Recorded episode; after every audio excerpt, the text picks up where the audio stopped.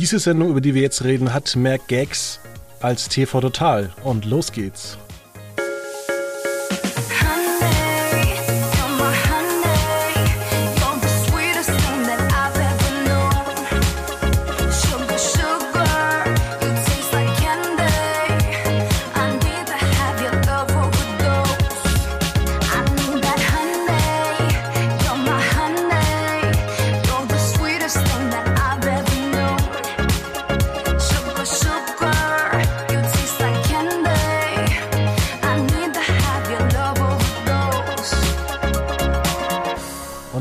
Recht herzlich willkommen hier kurz vorm Finale. Wir haben Mitte Dezember, das heißt, es gibt noch nächste Woche eine Ausgabe mit mir und Felix und dann wahrscheinlich ein Silvesterspezial und eine Weihnachtsfolge, wo wir wieder durch das TV-Programm blättern werden. Und der Felix hat sich schon richtig gefreut, mal wieder echtes Qualitätsfernsehen anzugucken. Aber hallo. Wunderschön, dass ich da bin. Ich habe ja eine Woche Pause hinter mir. Genau, du hast äh, letzte Woche einfach ein bisschen Buchführung gemacht, während ähm, wir uns ein bisschen über Geh aufs Ganze unterhalten haben. Ja. Ja, und War jetzt sind wir wieder gut, da. Ne? Ja. Buchführung ja. muss manchmal auch sein. Da kommt, äh, wie gesagt, bei jedem Mal der Steuerberater zu oder die Steuerberaterin und sagt, du, komm jetzt mal in die Pötte, wir brauchen noch die Rechnungen. Das Finanzamt sagt nämlich sonst nein. Das ist richtig. Wobei, das ist äh, eine ganz schöne Wahrheit für alle Menschen, die das vielleicht nicht wissen. Ähm, weil ich, ich, muss jetzt, ich kann ja äh, ganz aus dem Nähkästchen plaudern, mich tatsächlich betroffen hat. Ähm, in meinen wahnsinnig äh, umfangreichen freien Tätigkeiten als Journalist hatte ich bisher keinen Steuerberater.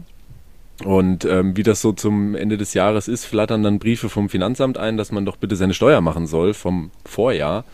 Und äh, das war terminlich alles relativ knapp. Und dann habe ich mir gedacht, komm, bevor du jetzt irgendeinen Quatsch machst, nimmst du dir einen Steuerberater. Den habe ich jetzt. Und ich war am Telefon schon relativ ähm, ungehalten und oder nervös, sagen wir es so, und meinte, ja, und ich habe da den Brief und da steht der und der Termin drauf und da müssen wir uns jetzt beeilen. Aber mein äh, netter Steuerberater meinte dann, Felix, entspann dich, ähm, äh, wenn du dich steuerlich vertreten lässt, dann hast du da ganz andere Fristen. Wir stressen uns da erstmal bis Mai gar nicht. ja, allerdings muss man sagen, du redest von dem Jahr 2020. Das ist richtig, ja. Ja, ich rede von einem ganz anderen Jahr. 1902. So ähnlich, nein. Als äh, Unternehmen hat man ja ganz andere ähm, Steuerfristen weil natürlich ja. da auch ähm, ja, Großaufträge immer anders mit einberechnet werden und da wird viel Quatsch gemacht und äh, man wundert sich dann immer als äh, Unternehmen, dass man entweder so und so viel Gewinn gemacht hat oder Verlust und dann fragt man sich immer, ja, aber wo? wo, wo? ja, wo ist das auf meinem Konto? Wo ist das? Ja. Ähm, da ist äh, mein Vorteil äh, dahingehend, dass ich natürlich als äh, kleiner freier Unternehmer, Journalist ähm, grundsätzlich natürlich äh, gar keine Gewinne mache, weißt du? Ja. die, die Millionen bewegen sich zwischen 100 und 200 Zeichenaufträgen. Nein. Ähm, aber klar, der, der, Schritt in Richtung ähm, äh, was ist man dann, GmbH oder, oder GBR oder was auch immer, das ist dann natürlich was anderes. Da, da, da fängst du auch nicht an ohne steuerliche Beratung, hoffentlich. Da, also bei GmbH brauchst du einen Steuerberater, das kannst du gar ja. nicht mehr ohne machen. Ja, ne? Stimmt. Und dann, umso höher deine Umsätze sind, umso mehr zahlst du für den Steuerberater. Und äh, mein Lieblingswort, ähm, vor allem es ist ja immer so, im November und Dezember wollen alle Ämter immer, immer ihr Geld haben. Und äh, was ich immer so lustig finde, wenn von Leuten, die keine Ahnung haben, wenn die dann immer sagen, naja, du kannst doch das kaufen, das kannst du doch absetzen. Ja, das ist immer so ein geflügelter Satz, ne? Und dann sage ich immer, ja, aber ich muss doch trotzdem das Geld ausgeben. Aber du kriegst es doch vom Staat wieder. Ja, aber nur die 19% Mehrwertsteuer. Nein, alles. Alles. Du kriegst quasi das gleiche Produkt nochmal. Du kaufst dir ein Handy und kriegst dafür zwei und die 19% Steuer zurück. So Richtig, funktioniert ja. das. So funktioniert das. Das ist die, die sagenumwogene äh, schwarze oder rote Null, je nachdem. Vor allem, es gab auch schon so ganz, ganz kluge, die haben da gemeint haben, ja, du fährst so einen alten Passat, liest dir doch einfach mal zwei Jahre lang einen Porsche und dann habe ich mir gedacht, hey, wieso soll ich mir einen Porsche leasen? Ich gebe doch nicht 1000 Euro aus äh, für ein Auto. Ich habe mit Autos nichts am Hut. Für mich muss ein Auto eine Klimaanlage haben und Bluetooth ja. haben. Mehr brauche ich nicht. Ja. Alles, was wahrscheinlich auch jeder Porsche hat. Also in dem Sinn, eure An die Ansprüche gleichen sich aus. Ja, aber man kann für das auch äh, viel weniger bezahlen. Und ich möchte da meine gute alte Ex-Freundin zitieren, die nach ihrer Führerscheinprüfung einfach ein Auto gefahren hat. Das hat nicht im Monat 250 Euro gekostet, nein, das hat nur 250 Euro gekostet. Und das hat zwei Jahre lang gehalten. Ja, du, ich bin, also was Autos angeht, bin ich auch äh, komplett schmerzfrei. Ähm, ich muss an Punkt A einsteigen und an Punkt B wieder aussteigen können. Und schon bin ich dabei. Und Vielleicht kennst du das noch von deiner Familie. Ich weiß nicht, was haben deine Eltern beruflich gemacht? Äh, meine Mutter äh, ähm, war ähm, Marketingleitung in einer Diskothek. Oh, äh, spannend. Ja, ja, ganz wilde Vergangenheit im Veranstaltungsbusiness und sich dann niedergelassen in der Diskothek, ja. Ähm, und äh, mein Vater ist irgendwie Geschäftsführer von so einer Firma, ja, genau. Naja, dann sind das ja beste Voraussetzungen, wie damals in den 90ern, wo man Samstagnachmittag, oder nee, Samstagnachmittag haben die ja gar nicht offen, wo man dann Samstagvormittag in ein Autohaus geht und sich ein Auto zusammenstellt über eineinhalb Stunden. Ja, das haben wir getan. Und genau sowas ist für mich das absolute Grauen. Ähm, ich könnte mir nichts Schlimmeres vorstellen, als dass mich jemand, also noch schlimmer als Schuhe kaufen. Und Schuhe kaufen ist schon für mich schlimm. Deswegen, wenn jemand mich zwingt, Samstag um 10 Uhr ein Auto zusammenzustellen. Selbst es, es, nervt mich schon im Internet, das mal so ein bisschen zu machen. Ich bin jemand, der, der, meine Generation, die geht so wie ich einfach zu Ikea und sagt, ich will ein neues Sofa und nimmt sich das neue Sofa mit. Bums. Ja. Und wie gesagt, ich habe auch mein letztes Auto geleast, bin da einfach hin und ich habe gesagt, ich brauche Klimaanlage, ich brauche dies. Naja, und mir reicht ein Golf. Okay, dann haben wir das und das im Angebot. Der hat Alljahresreifen und der hat coole LED-Lichter. Und da habe ich gesagt, naja, ich sitze nie. Äh, ich, ich sehe die LED-Lichter nicht, die mir mehr Geld kosten, aber mhm. keinen Reifen mehr wechseln zu müssen, ist cool. Und dann habe ich halt das Auto genommen, das einfach günstiger war. Da ist auf jeden Fall, du bist also demnach quasi der, der Schreck eines jeden Verkäufers. der dann irgendwie versucht, dir mit zwei Knöpfen mehr am Radio äh, 100 Euro aus, der, aus den Rippen zu leiern. Ja, das überhaupt nicht. Und auf der anderen Seite, äh, ich bin auch wahnsinnig effizient. Also ich habe mir das Auto angeguckt und ich habe es direkt unterschrieben und habe es mitgenommen. Also ich habe direkt den Vertrag unterschrieben und dann meinte der noch, wollen Sie erst eine Probefahrt machen? Und dann habe ich gesagt, nee, brauche ich nicht. Ein Golf. Ja, so, wenn, ja, wenn, was, was, wenn das Auto äh, nicht gefahren wäre? Kein Motor drin. gekauft ja, wie gesehen, sagt man doch, ne? Ja, aber nee, im Vertrag stand ja wenigstens drin, dass äh, ein Motor drin sein muss. Ja, gut, immerhin, immerhin. Aber, Aber apropos, da, ja, apropos, wo wir gerade bei Verträgen sind, kommen wir mm. auch zu unserer heutigen Sendung. Und der ähm, Typ, über den wir heute reden, der hat in seiner Dokumentation gesagt, naja, ich habe das früher nicht so genau genommen bei Acro Berlin oder bei äh, Abu Chaka, was, ich, was da im Vertrag drin steht. Und da ist für mich ein Licht aufgegangen und ich dachte mir, ja, aber du hast auch nicht den Vertrag äh, dir angeguckt, was du für eine Bild- also für eine Axel Springer Dokumentation für Amazon machst. Und damit herzlich willkommen bei uns zensiert die große Bushido Dokumentation. Yeah. Bushido. Uh. Ja, und ich habe mir die Woche auch nochmal angeguckt, Bushido war jetzt bei Kurt Krömer. Und, das habe ich auch äh, gesehen. Also Kurt Krömer hat Bushido doch eigentlich von vorne bis hinten verarscht. Auf ganzer Linie. Ich bin, ich muss sagen, ähm, ich, äh, ich hoffe jetzt gerade an der Stelle, dass viele unserer Hörer ähm, Shea Krömer kennen das Sendungsformat an sich. Ich gehe mal davon aus, weil es ist immer relativ witzig ähm, zu beobachten über die verschiedenen Staffeln bzw. Ausgaben, wenn äh, Kurt Krömer Gäste hat, die er ähm, zumindest, sag mal, vordergründig mag und welche, wenn er welche hat, die er nicht mag.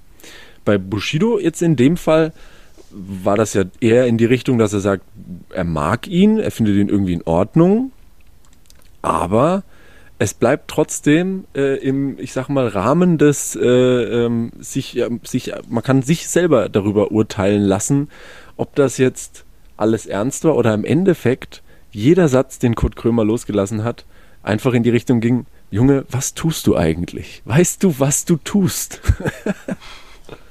ich fand das super.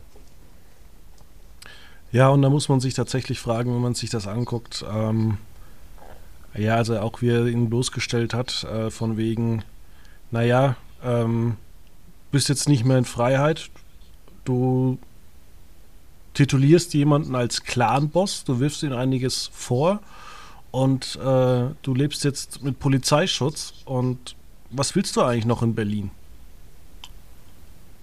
Ja, war ja dann so ein bisschen, war schon relativ weit drin in der Folge, wo sie dann so darauf kam zu sagen, geh doch einfach weg. Warum, warum gehst du nicht einfach irgendwo anders hin? Und ja, ich, das greift ja dann auch schon so ein bisschen in die Dokumentation ein, würde ich sagen.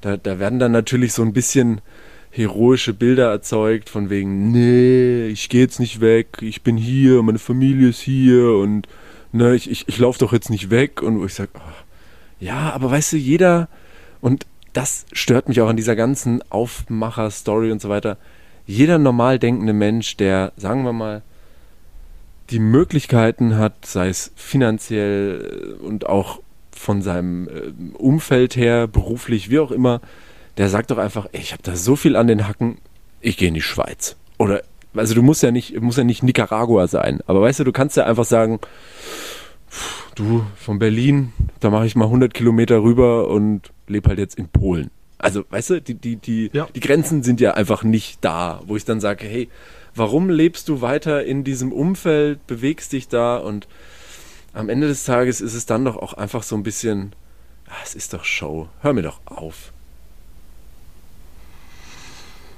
Ich weiß nicht, ob das Show ist, aber man merkt natürlich, dass äh, er einen Vertrag unterschrieben hat und er zur Marionette, Werbefigur eigentlich dieser Dokumentation geworden ist und diese ganzen PR-Auftritte übernehmen muss, wo er natürlich, ich sag mal so, für mich persönlich wie eine arme Wurst wirkt.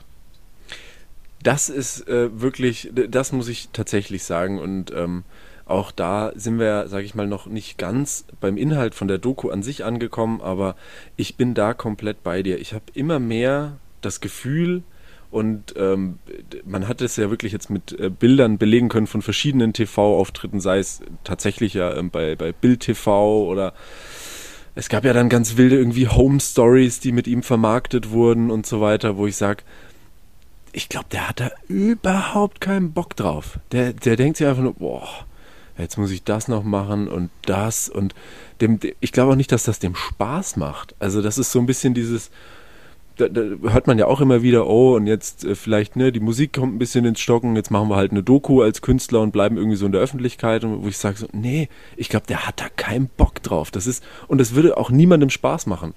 Das ist so dieses typische Verhalten, wo ich sagen würde, da, da, da, da steht so ein bisschen ein Kind, das einfach irgendwas Blödes gemacht hat und am liebsten da überhaupt nicht mehr drüber reden möchte, aber halt gerade irgendwie, weiß ich nicht, auf einer Familienfeier ist und jetzt mal vom äh, Onkel äh, mal herzitiert wird und mal erzählen muss, was denn da jetzt war. Und jeder redet drüber und er denkt sich immer nur, ja, ich weiß. Uh. Also ganz schwierig. Ja, vor allem das Lustige ist ja auch, er erzählt dann äh, bei Kurt Krömer, dass er dafür kein, kein Geld bekäme, dass er zu Bild geht und zu allen anderen Auftritten.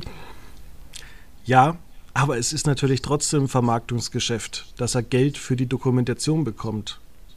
Ja, eben. Also das ist, äh, ja, da, darüber würde ich mich, also das war das, was heißt das Einzige, aber da habe ich mich auch bei, bei Shea Krömer in der Folge so ein bisschen, habe ich mir gedacht, ach, hör doch auf. Also Kurt Krömer hatte ja öfter nachgefragt, ähm, auch gezielt von wegen, äh, da hast du aber Geld für bekommen und da und ähm, ich frage mich, das ist auch so ein bisschen was, äh, wo ich mich frage, ist es tatsächlich so, dass er das glaubt? Also, dass das einfach in seinem Kopf so funktioniert, okay, da, da steht dann einfach nach dem Termin irgendwie, keine Ahnung, keine 500 Euro auf meinem Konto und deswegen kriege ich da kein Geld für? Ähm, oder ist das auch nur so diese Fassade? Weil ich, also ich kann mir beides vorstellen. Ich weiß es ehrlich gesagt nicht. Ja, also diese ganze Dokumentation wirkt ja völlig wirr. Man hat ja am Anfang in der ersten Folge, was natürlich irgendwie mit, also dort gab es noch Interviews mit anderen Künstlern und ja. ähm, da wurden auch aus anderen Dokumentationen Stücke rausgeschnitten. Und da, da wirkte es noch so ein bisschen, als hätte man noch irgendwie journalistischen, journalistischen Anspruch. Aber danach sinkt, als seine Frau auftritt, ja dermaßen der, der Unterhaltungswert, weil man einfach gesagt hat, so, das war jetzt, also das war alles bis jetzt. Und jetzt kommt der Bushido-Teil mit Abu Chaka und sonst irgendwas. Und es ist halt auch diese Navität, zum Beispiel bei Agro Berlin, dass man einfach vorzeitig aus dem Vertrag raus will. Ja. Ähm, dann erfüll doch deinen Vertrag oder schließ nicht solche Verträge. Junge, du willst Business machen. Eben, eben. Vor allem, ach, das ist sowieso. Also ich muss sagen, ich war bei der ersten Folge war ich, war ich ziemlich dabei, einfach weil ich das auch, also wie du sagst, nennen wir es nicht journalistischen Anspruch, sondern einfach, ich, ich stehe ja auf, auf einfach so Stories. Ich finde das cool, in irgendwie historienmäßig, wenn man es denn schon so nennen will, einfach zurückzugucken, wie war das denn vor 10, 15 Jahren?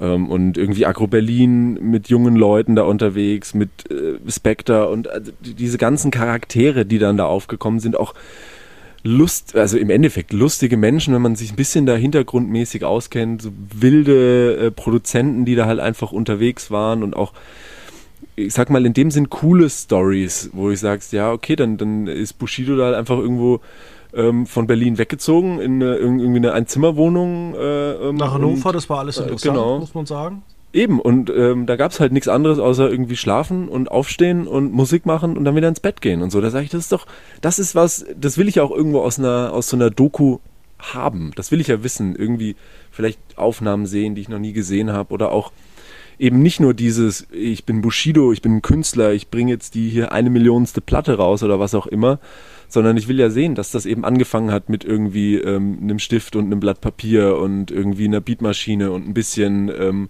halt einfach Musik machen. Das ist ja das, wo ich, da, da bin ich ja geil drauf. Und dachte ich mir noch so, okay, vielleicht wird das ganz cool und nach und nach werden ähm, Inhalte eingeblendet und dann auch Hintergründe, wie das mit Abu Shaka und alles, wie das lief. Aber dann, wie du sagst, dann fing es an, quasi die Geschichte ins Jetzt überzugehen, beziehungsweise ins Jetzt von vor ja mittlerweile drei Jahren. Und ab dem Moment wurde es einfach nur banal und trocken. Für mich. Ja, was ich in der ersten ach. Folge, sorry, was ich in der ersten Folge noch ganz cool fand, waren diese zwei Hip-Hopper, die mit den verspiegelten Sonnenbrillen da irgendwie äh, im Tonstudio ja, saßen. Grandios. Und der eine hat. Der, der eine hat einfach gar nichts gesagt. Ja. Der hat einmal genickt, ansonsten saß er immer nur dabei. Wahrscheinlich, weil ihm vielleicht hinterher das auch alles zu heikel geworden ist. Und äh, es gibt einfach Leute dieser Dokumentation, die einfach völlige Gewinner sind. Und das ist für mich Agro Berlin, die einfach gesagt haben, nee, wir äußern uns da nicht. Und äh, ja, Arafat, weil Arafat, Abu Chaka hat einfach das Beste gemacht, einfach nichts dazu zu sagen und damit verschwindet diese Dokumentation irgendwann ins Bedeutungslose. Ja, warte mal ab kommen wir später noch drauf. Es gibt ja eine, wird doch eine zweite Staffel geben. Hallo, da reden doch alle drüber. Wenn Bushido vorher nicht ins Gefängnis muss. Aber dazu, das ist ja schon jetzt, da sind wir schon nach der Doku, das wird ja dann passieren. Ähm, aber ja, wie gesagt, also sobald diese ja, die, Frage ist, die Story Moment, angefangen hat. Ist es nee, dann ein Crossover mit Kabel 1 hinter Berlin äh, hinter Gittern? Das, das könnte natürlich sein. Au, da sind wir jetzt. Oh, nicht zuhören, nicht zuhören. Da haben wir, da haben wir eine Idee. Ruf mal an bei. Ach so, die zweite Staffel will er alleine machen. Müssen wir die Telefonnummer von Bushido rauskriegen. Ähm, das wäre natürlich was. Das Ding verkaufen wir. Das verkaufen wir, ja. Ja, ich weiß es nicht. Aber also wie gesagt, die Handlung, ich fand in dem Moment, ähm, in dem Moment, wo es losging mit, und das ist ja auch so ein Ding. Ähm, ich habe mir das schon ein bisschen gedacht, ähm, als äh, Bushido bei äh, Kurt Krömer war, wo ja noch all dieses, oh, und da dürfen wir nicht drüber reden und das dürfen wir nicht und das dürfen wir, nee, oh. Das hat, das hat sich ja in der Doku alles nicht aufgelöst. Also wir haben als Zuschauer, habe ich diese gesamten interessanten Fakten, die mir meines Verständnisses nach eine Dokumentation liefern sollte, habe ich ja nicht bekommen. Ich weiß nichts im Endeffekt über die wirklichen Deals, die die beiden abgeschlossen haben. Äh, ich weiß nicht, auch wenn da immer mal so obskure sagen wir so, teilweise irgendwelche Summen äh, genannt wurden, aber darüber weiß ich auch nicht wirklich was. Ähm, gefühlt basiert mein ganzes Wissen jetzt nach ein paar Folgen von dieser Doku darauf, dass Bushido keinen Bock mehr auf Agro Berlin hatte, Arafat dahin ist und gesagt hat, Jungs, wenn ihr den nicht rauslasst, verprügel ich euch. Und äh, dann hat Agro Berlin gesagt, ja gut, weißt du was, dann macht er, macht er halt, was er wollt. Und auf einmal war Bushido der größte Künstler Deutschlands. Und das sind die Infos, die ich habe. Wo ich sage, hä? Das, das, das wusste ich ja vorher auch schon. Also ja, ich habe ja keinen Mehrwert der, jetzt. Wir haben in der Dokumentation das äh, schöne gemeinsame Grundstück gesehen, wo ich mir auch nur gedacht habe, naja, die Grundstücke außenrum sehen eigentlich schon schöner aus. Das, äh, ja, das außerdem, und das ist auch so ein, das war ja auch absurd, dass ähm, dieses ganze Heckmeck um dieses Grundstück und Haus und zu Zeiten ähm, in der Dokumentation, das auch so, das sind ja so hanebüchenden Gedankengänge auch in der Handlung, wo man sagt, die waren schon im größten Streit miteinander. Ja, aber ich ziehe da trotzdem jetzt ein und wohne neben denen. Ja, das wird niemals Probleme geben. Hä? Ja, man muss ja sagen, also ich würde jetzt auch nicht auf die Idee kommen, mit meinem Vater ein gemeinsames Grundstück mit zwei Häusern zu kaufen.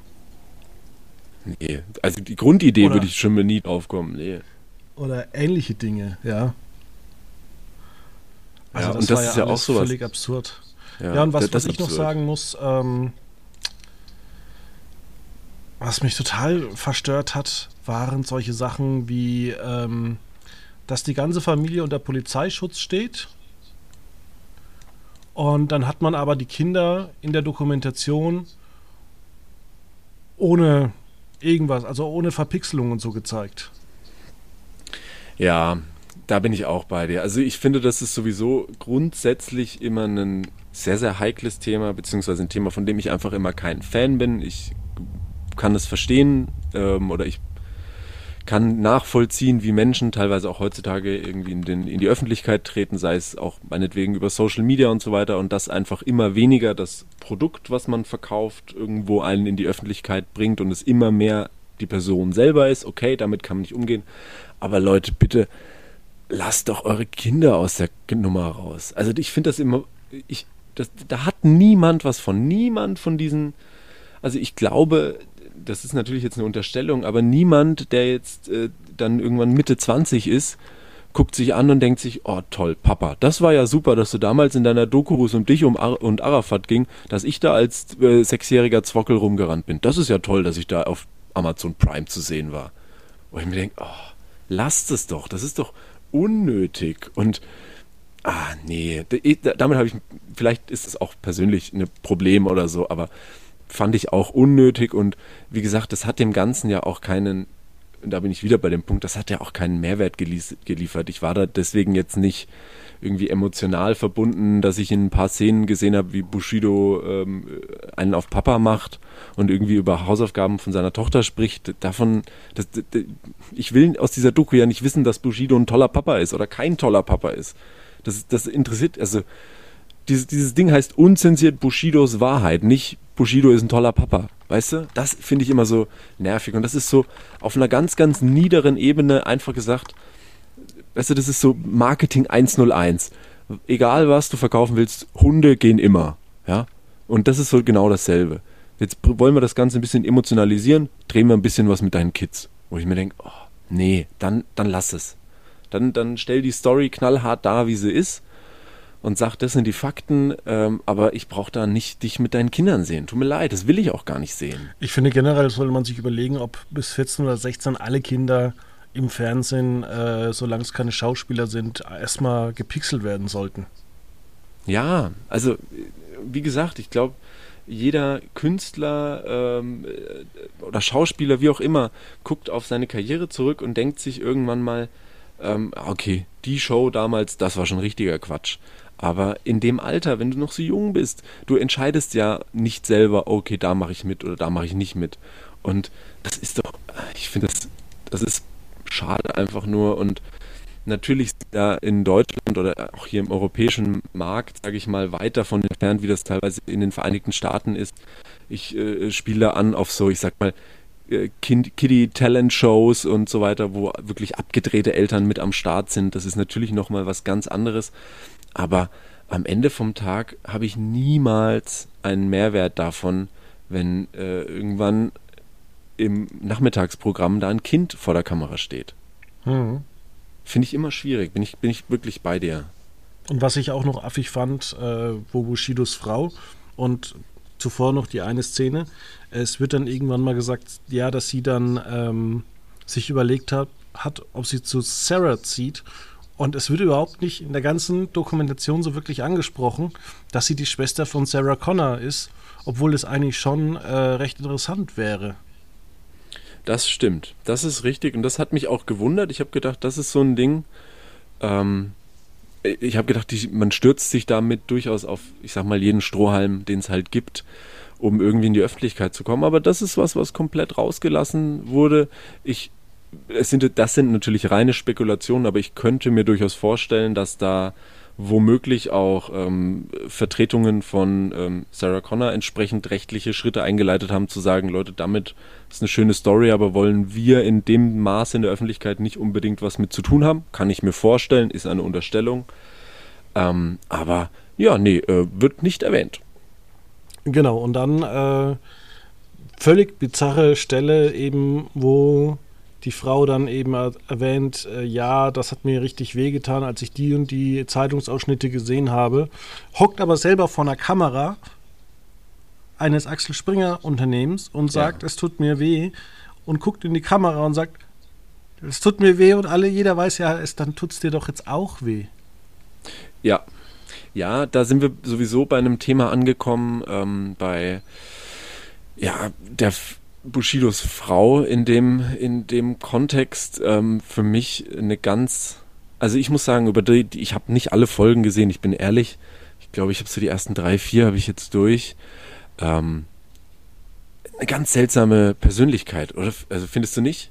Ich finde es ganz absurd. Also auf der einen Seite ist es ja auch immer wieder dieses äh, Auftreten in dieser Rolle als irgendwo Ehefrau, als Frau, als ähm, Person, die mit diesem ganzen Umfeld, mit Abu Shaka und so weiter auch gar nicht so unbedingt was zu tun haben will, die auch dann gegenüber Bushido gesagt hat, hey, was ist das für ein Umfeld, in dem du dich bewegst und, und so weiter und so fort.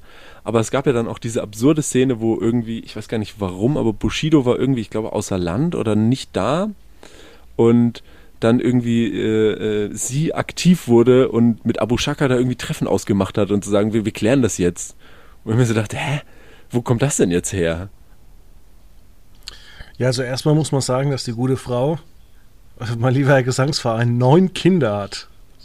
Das ist sowieso absurd. Also, das, das musst du erstmal, ich will das nicht umrechnen in neun mal neun Monate und das funktioniert ja nicht direkt gleich wieder. Also, das ist auch Zeit, ne? Das musst du erstmal machen. Ja, und Anna-Maria ähm, war ja erst mit dem finnischen Fußballer Pekka Lagerblum zusammen. Ja. Ähm, dann mit Mezu, Mezu Özil und für sie ist sie sogar vom Christentum zum Islam übergetreten. Ja. ja Alles ein bisschen man, seltsam. Man, man, lebt so in seiner, ähm, ja, man lebt in seiner Umwelt, kann man glaube ich so sagen. Ja. Aber also für mich, wie gesagt, ne, äh, irgendwie absurde, ein absurder Teil dieser ganzen Geschichte. Ähm, und auch da wie du schon sagst, also da, da damit sind wir eingestiegen. Ähm, ich kann mich nicht, ich kann mich nicht vor eine Kamera setzen und irgendwie eine Dokumentation über mein Privatleben machen und mich dann darüber währenddessen beschweren, dass mir das ja so wehgetun, äh, wehgetan hat, bestimmte Dinge in äh, bestimmte private Dinge in der Presse zu lesen. Weil, Entschuldigung, das ist das, was du gerade tust. Na? Hm. Also purer Wahnsinn. Und ich muss auch sagen, also ja, mich hat das wirklich an vielen Stellen nur Fragen zurückgelassen, warum man sowas macht. Auch der Veröffentlichungstermin ist ja dieser Dokumentation äh, Ende November, Anfang Dezember ist ja völlig an den Haaren herbeigezogen, weil es gibt kein neues Album. Ich glaube, das kam Anfang November raus, also man hat es mhm. auch nicht irgendwie geschafft der Gerichtsprozess, um den es geht, der ist auch noch nicht zu Ende.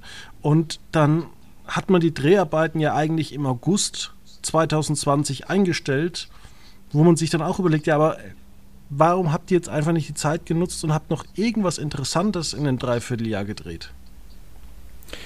Ja, also ich weiß natürlich nicht, ähm, das ist natürlich immer ein heißes Eisen, beziehungsweise auch ein Stück weit unberechenbar, ähm, was ich sage jetzt mal so diese ganze gerichtliche Seite angeht.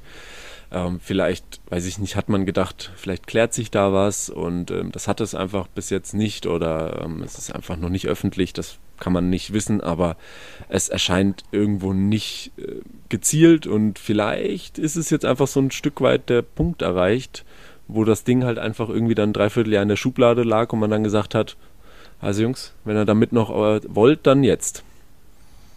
Oder man hat sich einfach gedacht, wir schreiben das Ding jetzt ab, weil damit wären wir auch nicht mehr irgendwie reicher.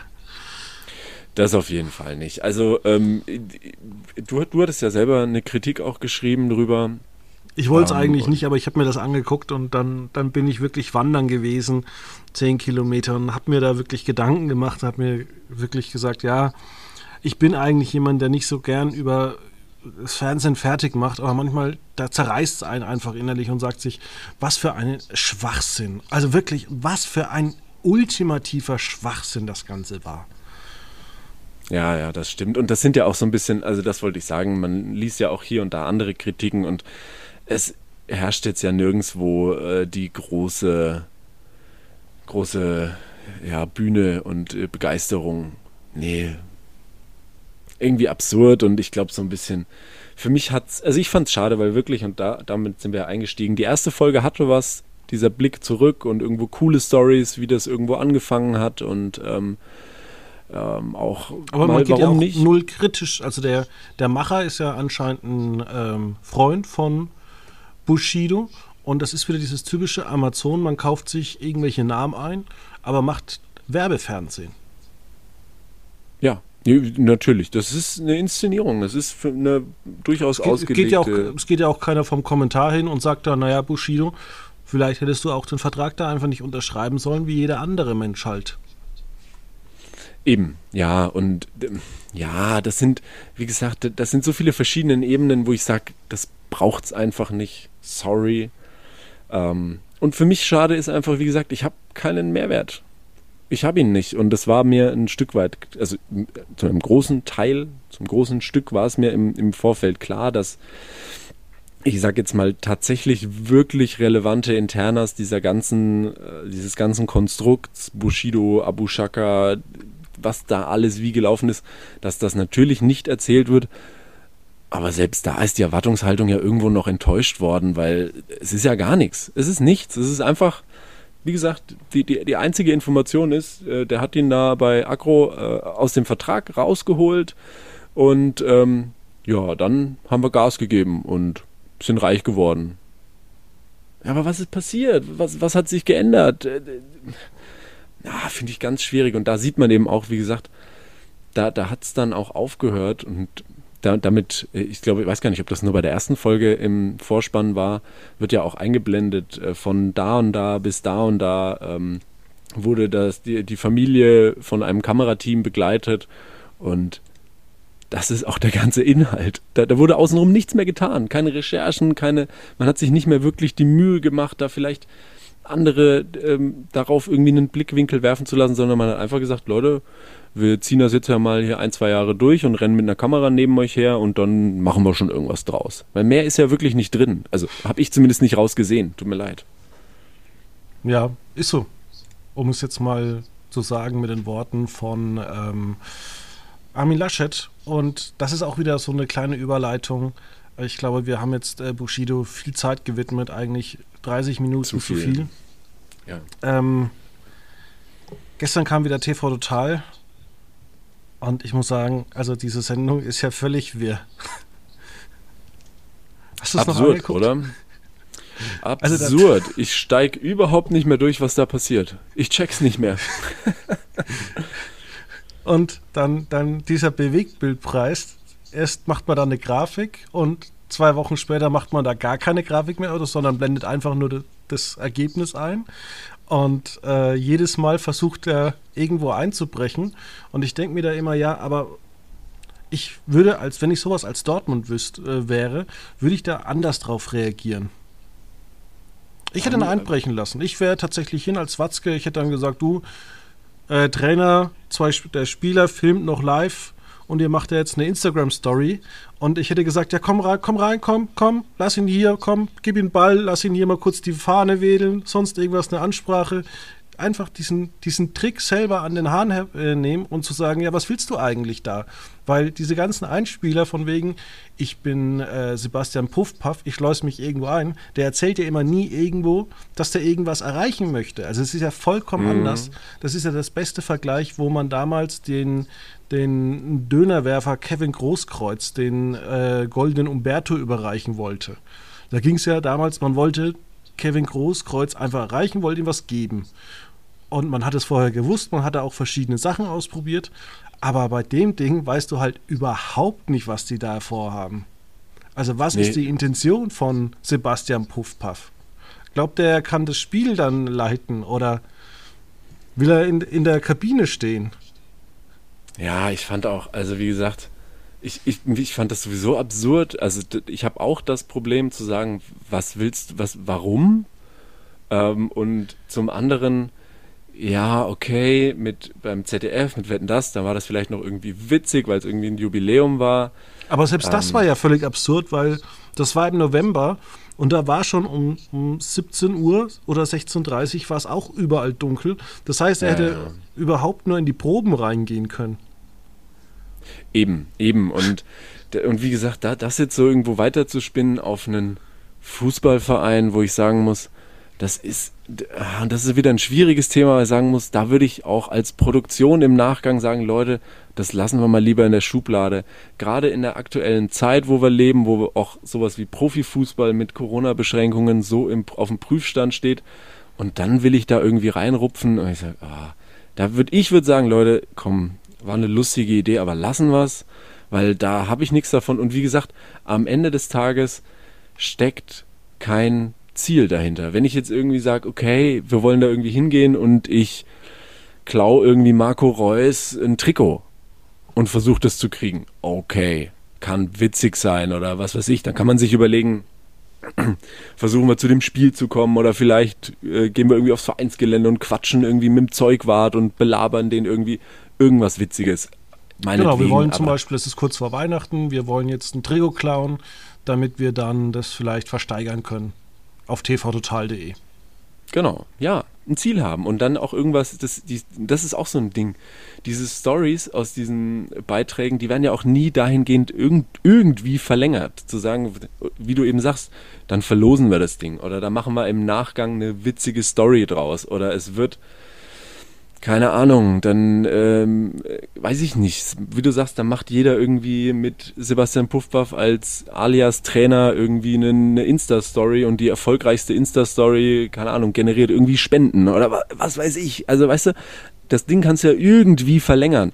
Aber es ist einfach, und das finde ich so erschreckend, das ist dieses reine, plumpe, uninteressante, ah, ja, da ist ein Spiel in der Bundesliga, das wird viele Leute interessieren da gehen wir hin. Sendeplan genau. fertig, wo ich sage, boah, nee. Das ist das nicht. Konzept.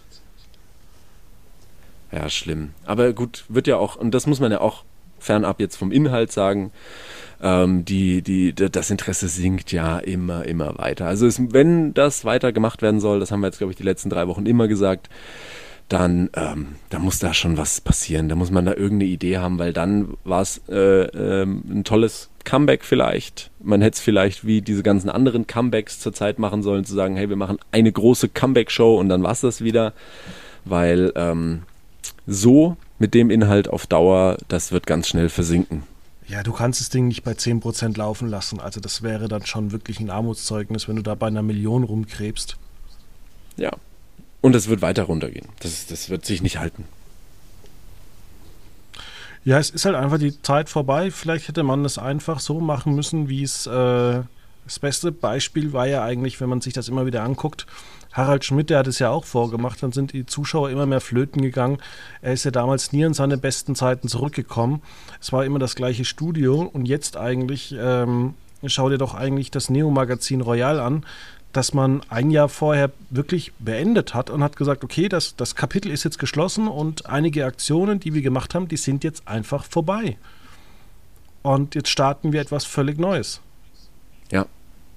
Ja, und auch da, also ähm, da sind wir natürlich auch wieder an einem Punkt, wo ich sage, man kann immer mal drauf schauen, ähm, welche Produktionsfirmen und welche auch Produzenten beteiligt sind und ähm, da kommen wir auch immer wieder an Punkten an, wo man sagen, da gerade in die Richtung Produktionen mit und oder von Jan Böhmermann, ähm, da sind, da werden schon clevere Dinge getan.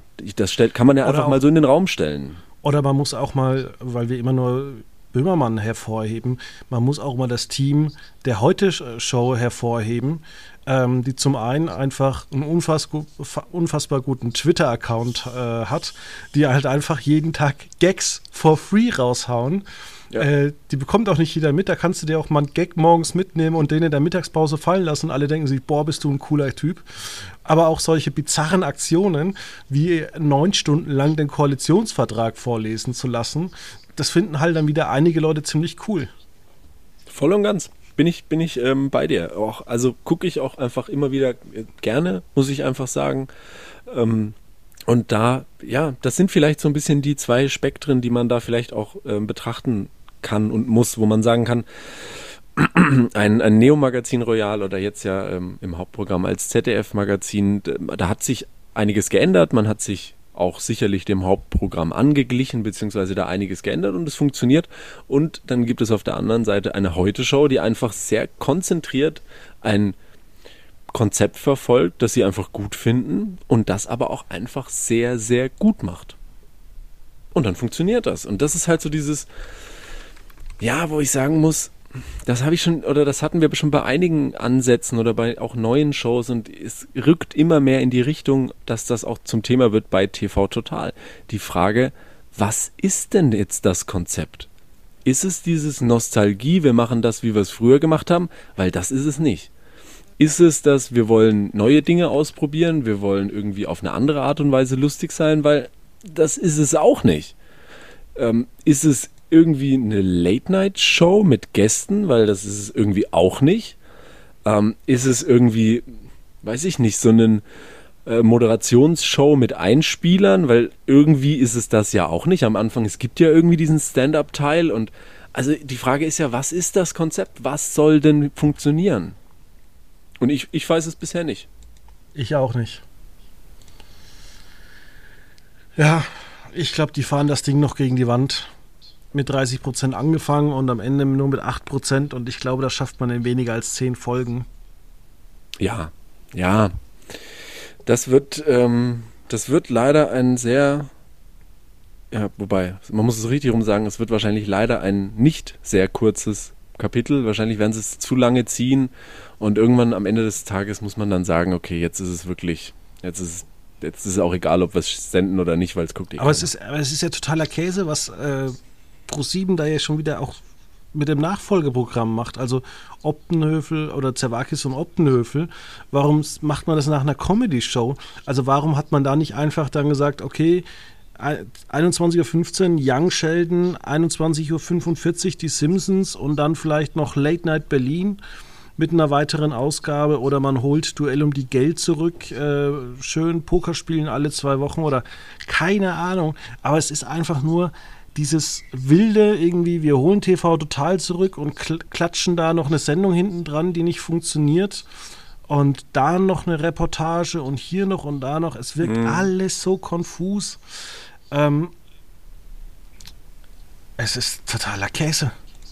Ich frage mich immer natürlich, und ähm, das ist äh, auch immer schwierig, weil ich sage, zu 100 Prozent wird die Führung eines Fernsehsenders oder die Programmplanung sicherlich kein einfacher Beruf sein.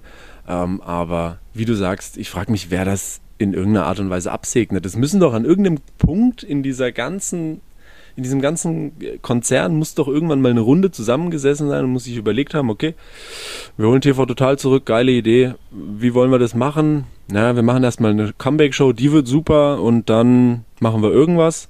Und da dahinter machen wir dann Zerwakis und Oppenhöfel, weil mit der Show wissen wir auch nicht so genau, was wir anfangen sollen, läuft nicht so genau, aber wir haben halt jetzt Verträge mit den beiden, äh, in Anführungszeichen wahrscheinlich, äh, müssen wir die jetzt einfach so lange ein bisschen auf Sendung lassen. Ähm, schustern wir das mal zusammen, dann haben wir den neuen Mittwoch der Shows, wo wir nicht wissen, wo es hingehen soll und ähm, dann sehen wir uns in vier Monaten wieder. Alles klar, so danke. aus, ja. Und ich denke, das kann doch nicht euer Ernst sein. Da muss doch eine Person sitzen, die einfach sagt, Leute, nee, das kann doch nicht sein, das ist doch nicht der Anspruch.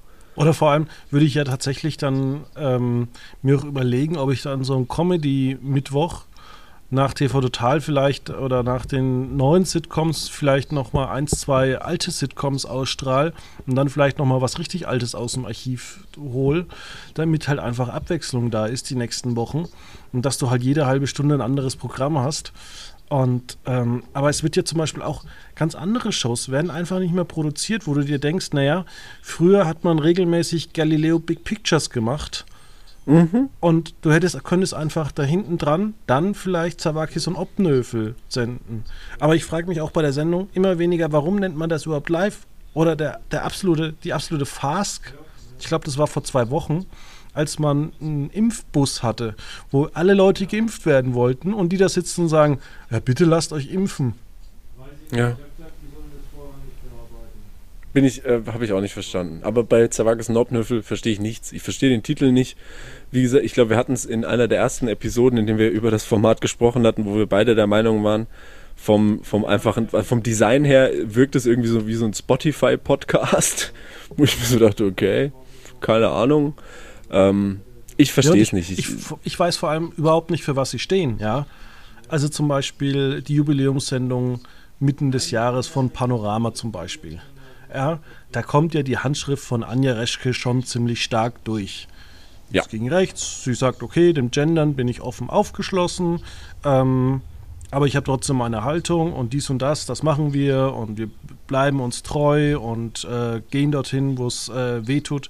Aber ich weiß gar nicht, für was stehen Obnöfel und Zerwakis. Haben die eine Meinung, was finden die gut, was finden die schlecht? Das weiß ich einfach nicht. Vielleicht nee, interessiert weiß sich ich Ob, auch nicht. Obnöfel gar nicht dafür. Das ist auch sowas. Also ich glaube, ich verstehe das auch nicht so ganz. Also ich weiß, ich kann natürlich nicht in den Kopf von Matthias Obnöfel reingucken und auch natürlich nicht bei Linda Zerwakis, aber also eigentlich lief es doch bei Matthias Obnöfel jetzt nicht so schlecht und das ist jetzt auch nicht sowas, wo, also ich glaube, vielleicht kann man zu einem gewissen Teil äh, den, die Trennung von Linda Zerwakis von den Öffentlichen noch irgendwo verstehen, weil man, und das sagt sie ja auch selber, sie hat einfach die Möglichkeiten, die sie sich gewünscht hätte, nicht bekommen, wo ich sagen kann, okay, kann ich mir vorstellen, dass ARD in dem Fall, ähm, die, die haben halt einfach entsprechende Vorstellungen vom Programm und wenn das nicht zusammenpasst, dann muss man sagen, okay, wir gehen getrennte Wege. Aber Matthias Obnövel hat Sport gemacht.